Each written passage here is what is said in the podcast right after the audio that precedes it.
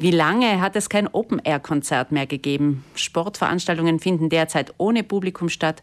Auch Knödelfeste oder andere kulinarische Events sind derzeit nicht erlaubt. Wen das besonders schmerzt, das sind die Eventveranstalter, die davon leben, dass andere sich vergnügen. Im Studio neben mir sitzt Katrin Trafeuer, die Präsidentin der Eventdienstleister im Handels- und Dienstleistungsverband HDS. Sie selber haben einen Zeltverleih, Frau Trafeuer. Große und kleine Zelte für Feste werden verliehen, für Hochzeiten. Wie sieht es denn da aus mit der Nachfrage derzeit? Es hat sich ein wenig ein äh, Licht am Ende des Tunnels bemerkbar gemacht. Es gibt Anfragen für zögerliche Anfragen für Hochzeiten, die vom letzten Jahr auf dieses Jahr verschoben wurden.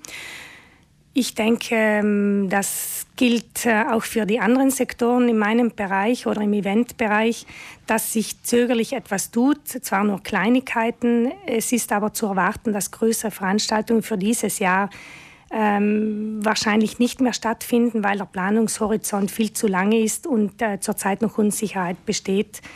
In den letzten Monaten, Frau Trafeuer, gab es für Sie und Ihre Kollegen also nicht viel zu verdienen. Doch Sie haben nicht Trübsal geblasen, sondern zusammen mit der EURAC an konkreten Vorschlägen getüftelt, wie eine Veranstaltung, eine Großveranstaltung in Zukunft aussehen könnte. Was sind denn da die wichtigsten Punkte? Ja, das ist eine unserer Initiativen, die äh, zum Zweck hat, die Diskussion auch auf, auf die Events zu lenken. Denn mittlerweile wird vor zwei Monaten oder vor einem Monat hat man über viele Öffnungen gesprochen, aber nicht für, über Veranstaltungen. Und das Ziel ist eben, mit der Landespolitik in Diskussion zu treten. Das Konzept sieht vor, dass äh, eine Covid-freie Zone eine bestimmte Sicherheit gewährleistet und damit auch ähm, unter weniger Restriktionen Veranstaltungen äh, stattfinden können.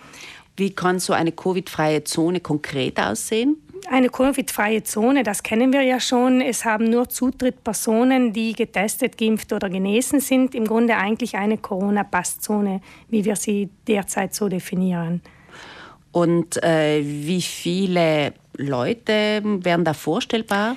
Ja, ähm, es hat sich ja, wir haben das am 14. Mai präsentiert oder einige Tage danach dieses Konzept. Es hat sich ja zwischenzeitlich auch schon wieder viel geändert. Zwischenzeitlich fällt ja die Kontrollpflicht der Gastbetriebe und äh, daher ist es äh, aus meiner Sicht oder unserer Sicht so und so haben wir uns auch schon auch mit, ähm, mit der Landespolitik ausgetauscht ist es in unserem Interesse oder wünschen wir, dass ein Veranstalter die Möglichkeit zu, hat zu entscheiden, ob er eine Corona-freie Zone einrichtet und dafür sorgt, dass nur getestete Personen äh, Zutritt haben oder Geimpfte oder wie auch immer. Oh, aber dafür auch einen Bonus bekommen und äh, an keinerlei Kapazitäten gebunden sind äh, im Hinblick auf Abstände und so weiter.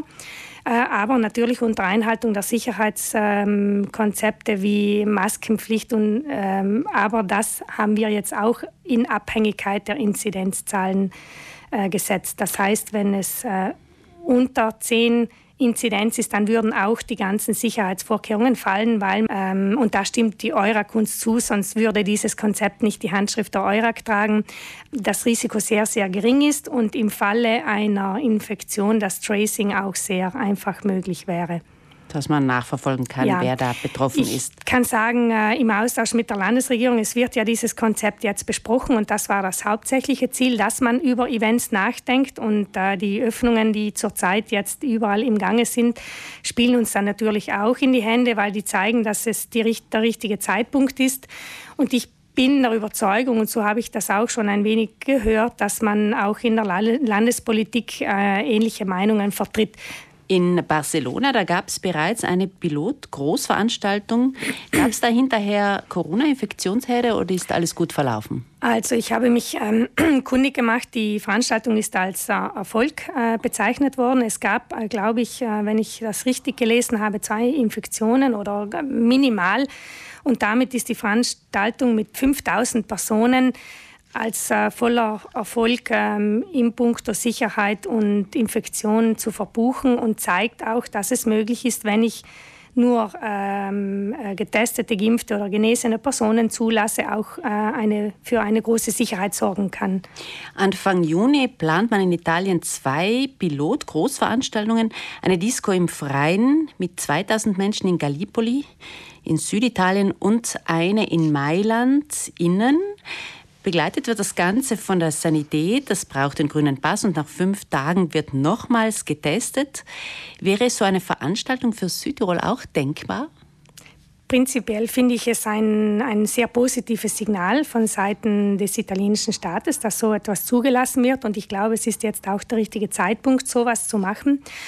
In Südtirol, äh, wir haben sowas mal angedacht, aber es ist nicht so einfach, äh, so ein Testprojekt auf die Beine zu stellen es braucht eine gewisse Planungszeit. Man muss sich austauschen mit der Politik, mit der Sanität, auch ähm, weiß ich nicht, mit der Ethikkommission nehme ich mal an.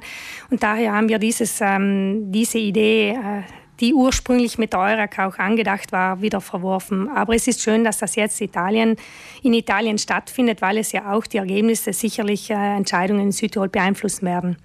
Für große Events, das haben Sie bereits angesprochen, braucht es viele Monate an Vorbereitungen.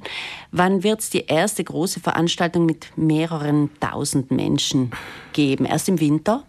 Ich weiß von einem Mitglied, dass etwas in Planung ist, aber natürlich ist es jetzt wichtig, zu verstehen. Und da geht auch nochmal mein Appell an die Landesregierung, ähm, äh, rasch äh, klare Aussagen, zu, äh, klare Entscheidungen zu treffen und zu kommunizieren, denn auch sehr viele kleine Veranstaltungen, die jetzt äh, in den Startlöchern stehen würden, oder einige wenige kleine Veranstaltungen, muss ich sagen, die müssen natürlich äh, in puncto Ticketverkauf und so weiter auch wissen, äh, wie sie planen können.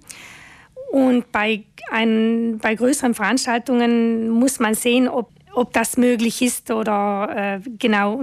Ja, wir alle hoffen, dass die Kultur- und Sportveranstaltungen möglichst bald wieder in gewohnter Form stattfinden können.